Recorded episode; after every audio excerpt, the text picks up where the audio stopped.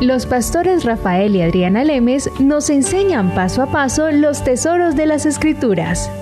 Descubriremos cuánto nos ama Dios y qué ha ganado para nuestro beneficio. Este programa es patrocinado por nuestros amigos, miembros y socios de Iglesia Palabra Pura y Blaze Ministries International. Hola amigos y socios de Blaze Ministries. Nuevamente somos Rafael y Adriana trayendo la enseñanza de las escrituras para que sigamos creciendo en el conocimiento de nuestro Señor Jesucristo. Para todas las personas que les interese hacerse partícipes de este ministerio, disfrutar de la gracia de este ministerio, de llevar de las buenas noticias de nuestro Señor Jesucristo a las personas hispanoparlantes, pueden hacer sus donaciones. No hay donación pequeña y no hay donación grande toda siembra es bendita para poder llevar nosotros el Evangelio de nuestro Señor Jesucristo a diferentes partes del mundo hispano donde no ha sido escuchado o donde lo han mal enseñado. Y es hora de que el verdadero Evangelio, la revolución del Evangelio y lo que Jesucristo ganó en la cruz sea dado a conocer en esta generación para que podamos disfrutar la herencia que nuestro Dios y Salvador ganó en la cruz por y para nosotros. Estamos en unas enseñanzas ahora acerca del rapto de la iglesia. Vinimos en una serie en donde hemos mostrado cómo el rapto es llamado la esperanza bienaventurada o la bendita esperanza, lo llaman otras versiones, en que toda persona nacida de nuevo ha puesto ahora sus, a su ánimo, su emoción de que vamos a ser completamente transformados. No solamente el espíritu, como sucedió cuando nacimos de nuevo y nos fueron dadas las arras del Espíritu Santo como el pago, como la anticipación de lo que se va a venir. Nuestro espíritu fue sellado y nos muestra la palabra, que fue en donde nos quedamos en el programa pasado, que la creación misma, Rafael, está expectante a que ese día llegue. Desde la caída de Adán hasta que el rapto se dé, el contrato se cierre. El contrato se va a cerrar. Cuando Dios creó a Adán y Eva, nos dio algo, digámoslo, poderosísimo y yo lo veo peligrosísimo también, que fue el libre albedrío. Digo poderoso por la inmensa cargo, digamos, el inmenso peso que tiene una decisión, Rafael.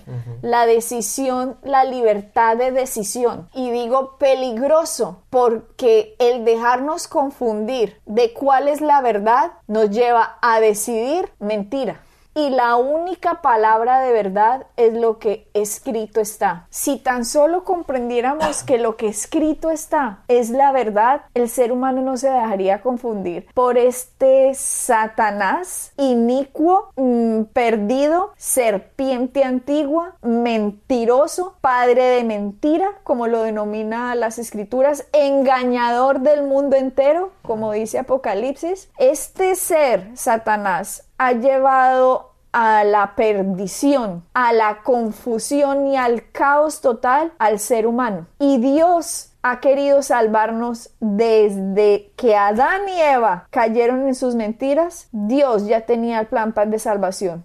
Exactamente, Adriana. Y, de eso, de ese, de ese engaño de que tú hablas, es lo que estamos hablando o lo que pasó, digámoslo así. La consecuencia de ello es lo que la tierra, la creación está viviendo hoy día. Y es lo que estamos hablando, estamos terminando en el, en el programa anterior. Y sería bueno, de hecho, que lo leyéramos otra vez este pasaje. Está en Romanos 8, empezando en el versículo 19. Estábamos, creo que lo terminamos, terminamos el programa anterior nada más llegando al versículo 20, pero va del 19 al 22 este, el pasaje en el que estamos hablando. Dice, porque el anhelo ardiente de la creación es aguardar la manifestación de los hijos de Dios. ¿Por qué? Empecemos porque la creación anhela eso. Y es que desde la creación del hombre, desde que Dios puso su espíritu mismo dentro de Adán y Eva, Dios le dio la creación, se la sujetó a ellos. Hmm. Ustedes están comprendiendo lo que les estoy diciendo. La creación fue sujeta al hombre, porque Dios le dijo, cuando lo hizo todo, le dijo, ahora tú eres el dueño de esto. Sí, eso eh, eh, lo encontramos de hecho en el primer capítulo de Génesis, en el versículo 26 encontramos eso. Y Satanás engañó al hombre, engañó a Eva, nos dice precisamente la escritura, engañó a Eva y cayeron en sus mentiras de creer que Dios no estaba diciendo completamente la verdad. O sea, Satanás se presenta como yo soy la verdad. Ahí ya está diciendo mentira. Mientras que cuando Jesús vino, Jesús dijo, yo soy la verdad.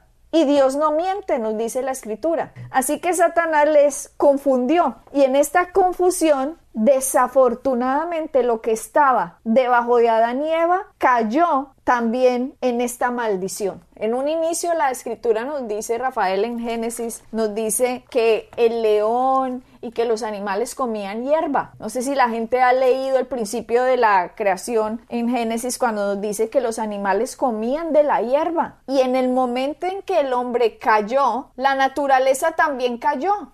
Antes no crecían cardos y espinos. Antes el león no se comía al cabrito.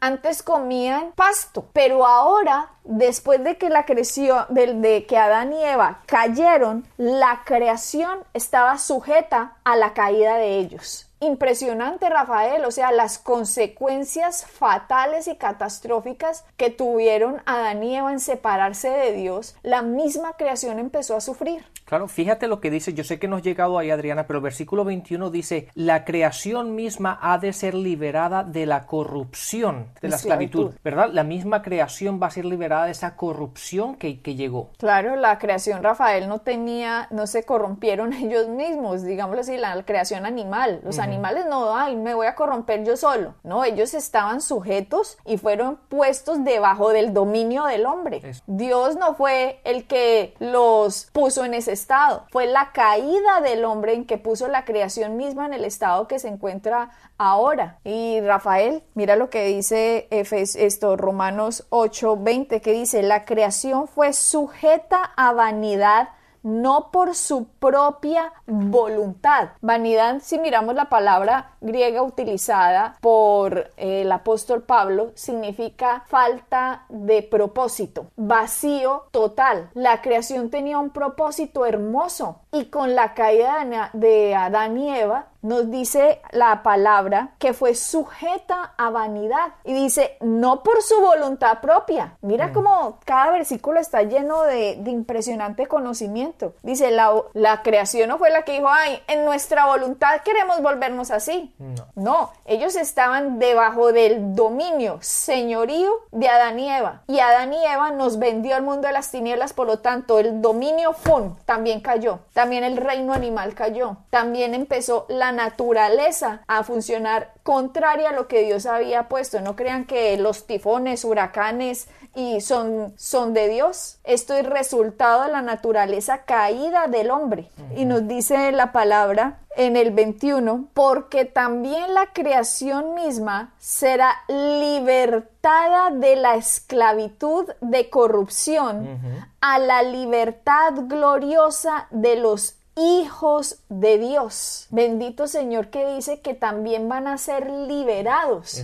O sea que ahorita la creación, como está debajo del dominio del hombre, la creación está esperando la manifestación de los hijos de Dios para que ellos por fin puedan también ser liberados. Ah, básicamente vamos a ser, va a ser transformada o vamos a volver otra vez a su origen inicial. Y esa fue la intención de Dios desde un principio. Simplemente que pasó lo que pasó con Adán y Eva y todas estas cosas pasaron. Este tiempo ha pasado. Pero cuando, cuando Dios se termine este contrato otra vez y se, se, termine el contrato en el cual estamos, el cual estamos esperando, todo va a volver otra vez a su, origen, propósito, de origen, exactamente. Mira lo que decía en Génesis 1.30, que yo les digo a veces a las personas, versículos dicen, ay, yo no sabía que comían pasto.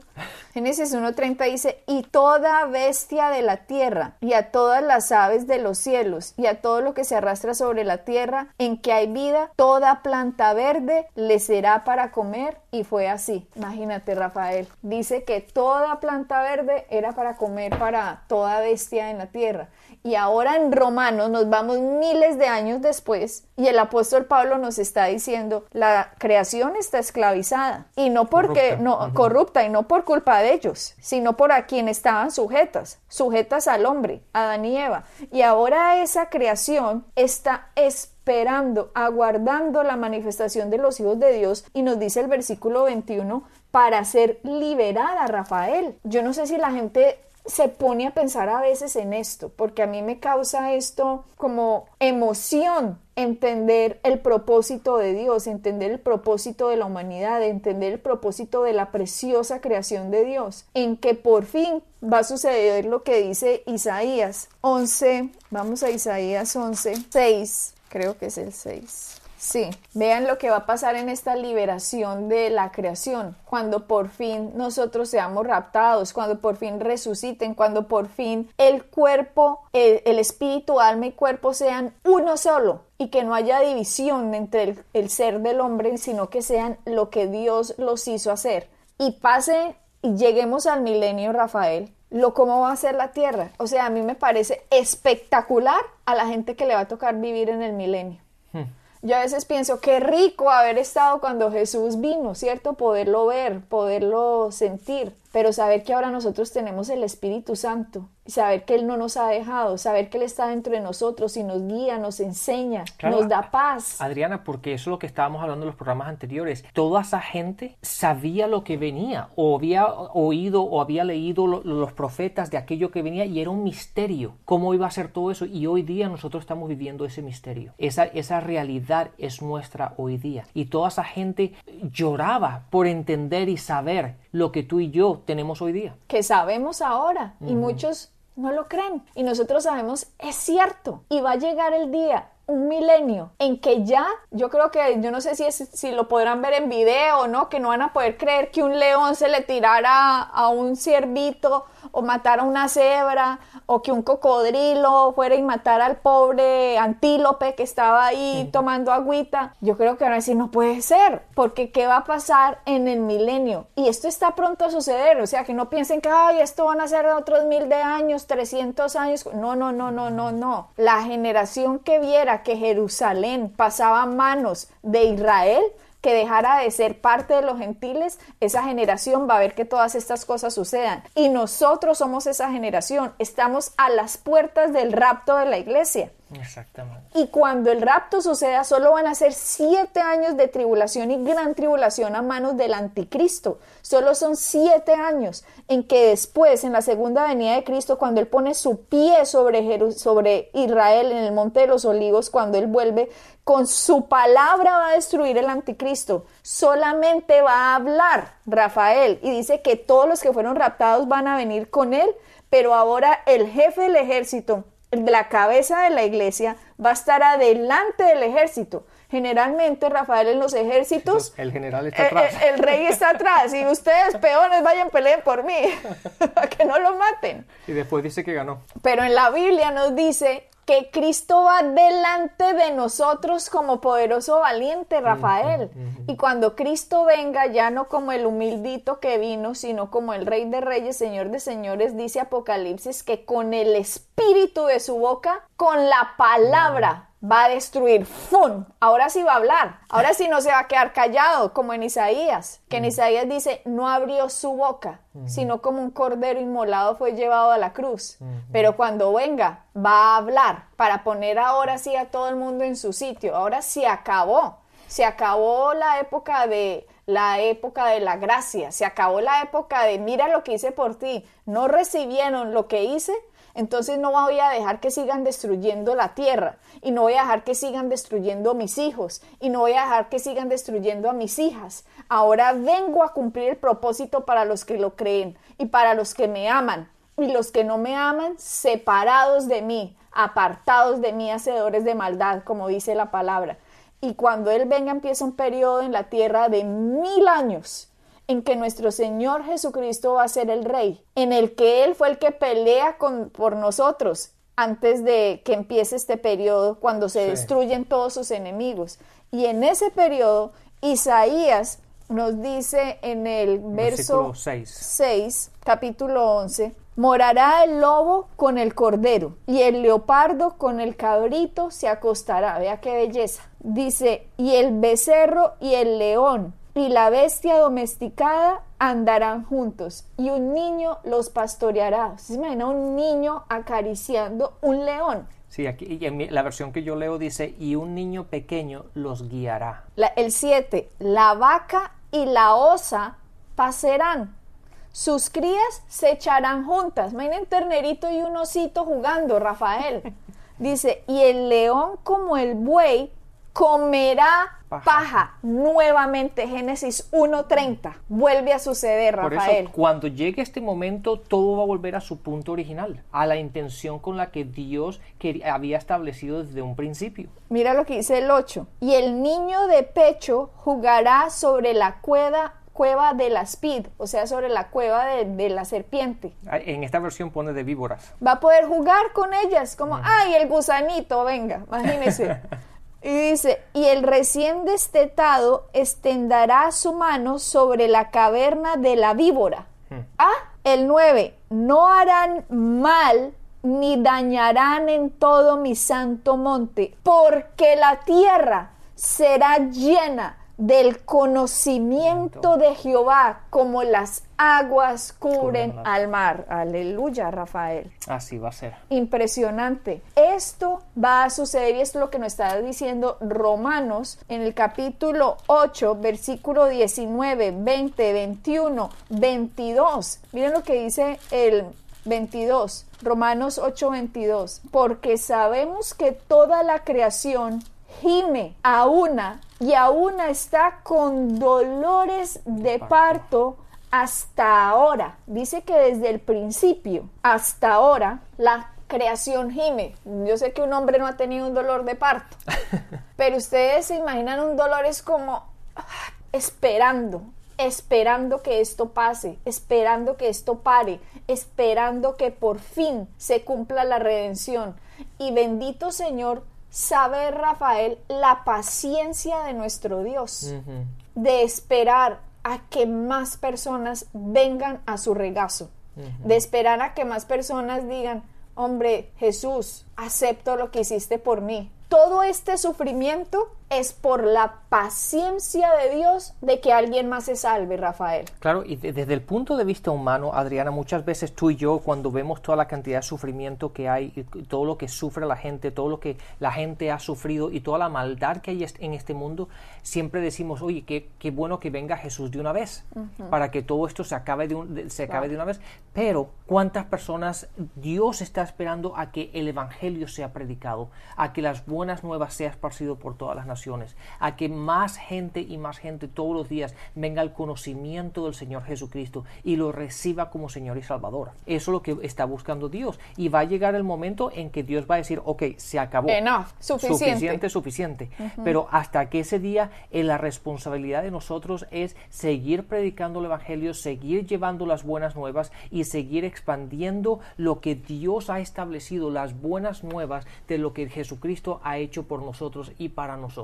Mira lo que dice Romanos, eh, ya hemos leído Romanos 8, 19, 20, 21, 22, vamos al 23. Dice, y no solo ella, ¿de quién está hablando? De la creación. La creación. Que la creación no solamente la que está esperando eso, dice, y no solo ella, Sino que también nosotros mismos que tenemos las primicias del Espíritu, nosotros también gemimos dentro de nosotros mismos, esperando la adopción, la redención de nuestro cuerpo. Lo que hemos venido hablando, Rafael. La redención de nuestro cuerpo. Ya fuimos redimidos en nuestro espíritu, pero falta la redención de nuestro cuerpo. Ese es en el rapto, en la resurrección de los muertos, en que se va a dar la plenitud de la redención del ser humano, del ser, de la tripartitura, del ser que es tripartito. Se va a dar la redención completa ese día. Y nos dice Pablo, nosotros también tenemos esa esperanza. Nosotros también estamos esperando eso. Ad- Adriana, y ese, ese pasaje por- lo podemos completar antes que se nos vaya el tiempo en este, en este programa. Vayamos directamente a Primera de Corintios 15. En el versículo, empezando con el versículo 50, porque ahí es cuando empieza a hablar de lo que va a pasar en este cuerpo, del cambio que va a pasar, porque eso ya lo, como hemos lo dicho, y no, y no quiero perder el tiempo en esta parte, pero ya hemos hablado de la parte del espíritu, pero ahora vamos a hablar de la parte del cuerpo. Primera Corintios. Primera Corintios capítulo 15 en el versículo 50. Primera de Corintios. Y vamos a ir del 50 al 54, pero Ok. vayamos ahí.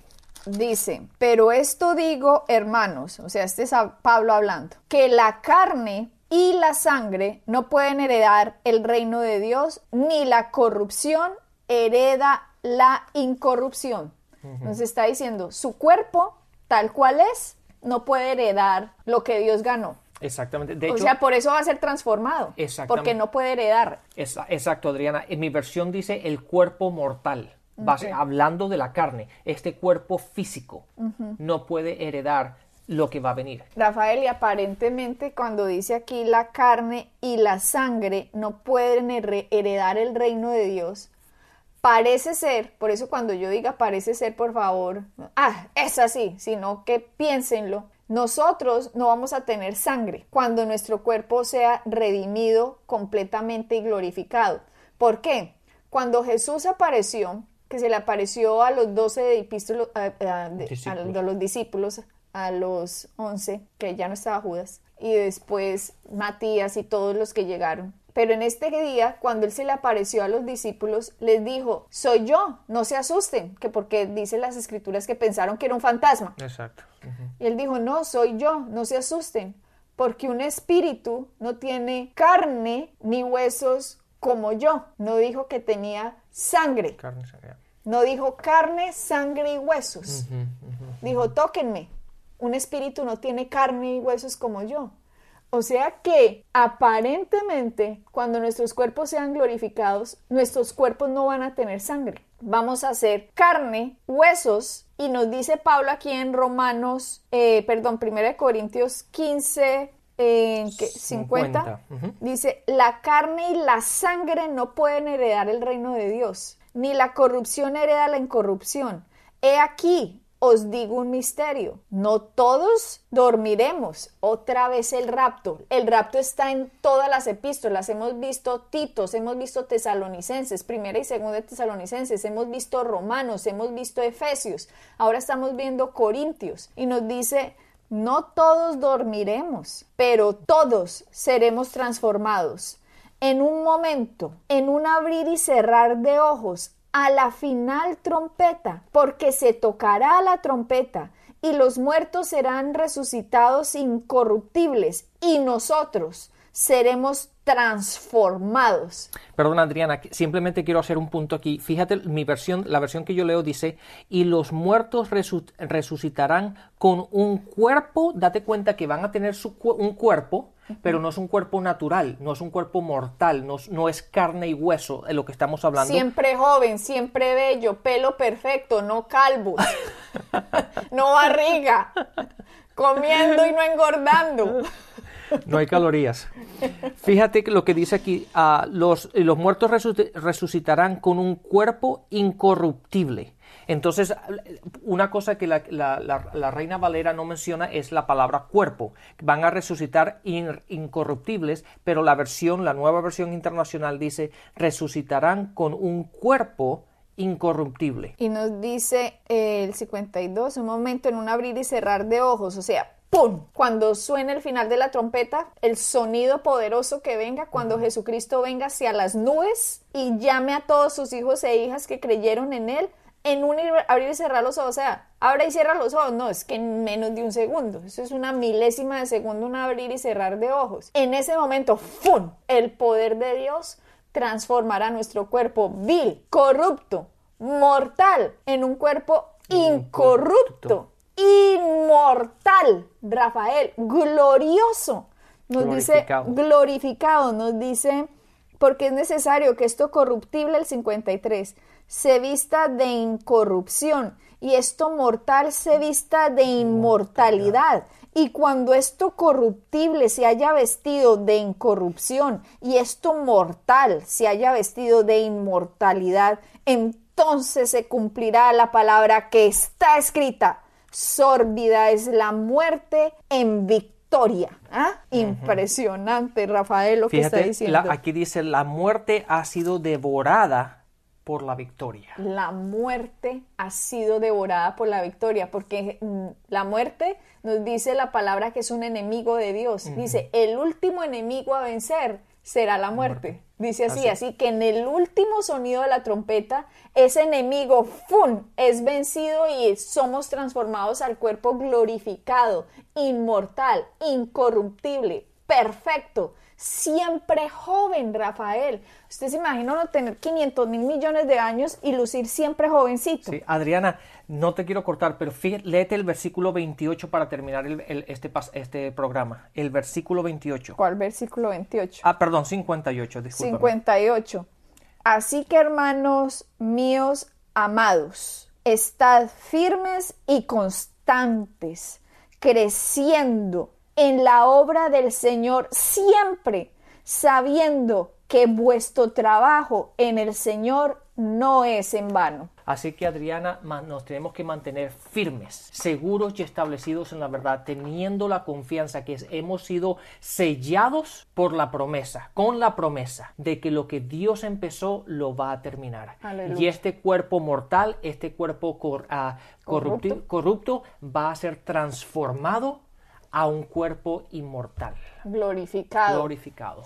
Por siempre perfecto, siempre joven, siempre hermoso. Gracias a lo que Cristo ganó y logró en la cruz por y para nosotros. Pues bendiciones y hasta la próxima. Bendiciones. Pueden bajar nuestras enseñanzas en www.iglesiapalabracura.com y visitarnos en nuestra sede en la calle 21326.